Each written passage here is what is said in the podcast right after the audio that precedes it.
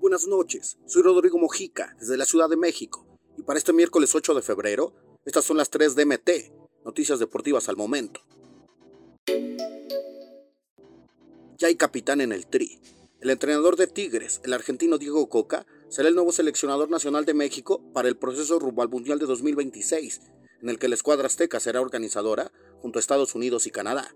El dato relevante es que asumirá su nuevo cargo hasta que concluya la participación del equipo felino en el torneo Clausura 2023. El comité de selecciones, integrado por los clubes Chivas, América, Santos, Tijuana y Necaxa, así como por el presidente de la Federación Mexicana de Fútbol, John de Luisa, decidieron que Coca sea el próximo estratega, con el antecedente de haber hecho bicampeón al Atlas en los torneos Apertura 2021 y Clausura 2022. El proyecto presentado durante su entrevista con Rodrigo Ares de Parga y Jaime Ordiales gustó a plenitud, pues incluye en gran medida el trabajo con jóvenes, lo que se ajusta al deseo que se tiene para la selección, próxima a vivir un cambio generacional. Regresará la NFL.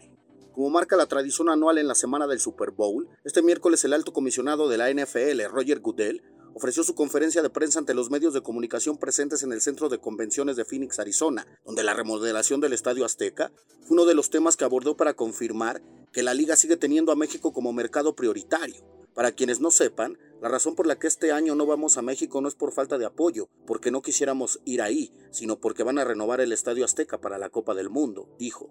Cuando ese estadio esté terminado y podamos regresar, regresaremos. México es uno de los lugares en los que queremos seguir jugando. Los fanáticos allí son increíbles, así que queremos volver, agregó.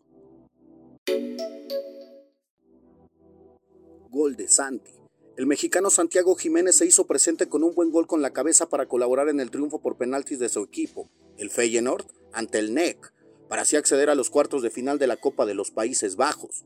Le cayó muy bien a su equipo el ingreso en el segundo tiempo de Santi, ya que le dio mucho aire con constantes acciones, y tras fallar al menos tres claras, pudo anotar hasta el minuto 98.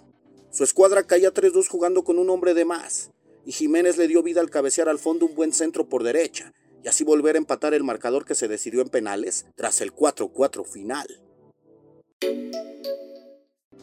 No olvides suscribirte para recibir la información deportiva más relevante del momento. Esta y todas las noticias las puedes encontrar en mediotiempo.com y en todas sus redes sociales.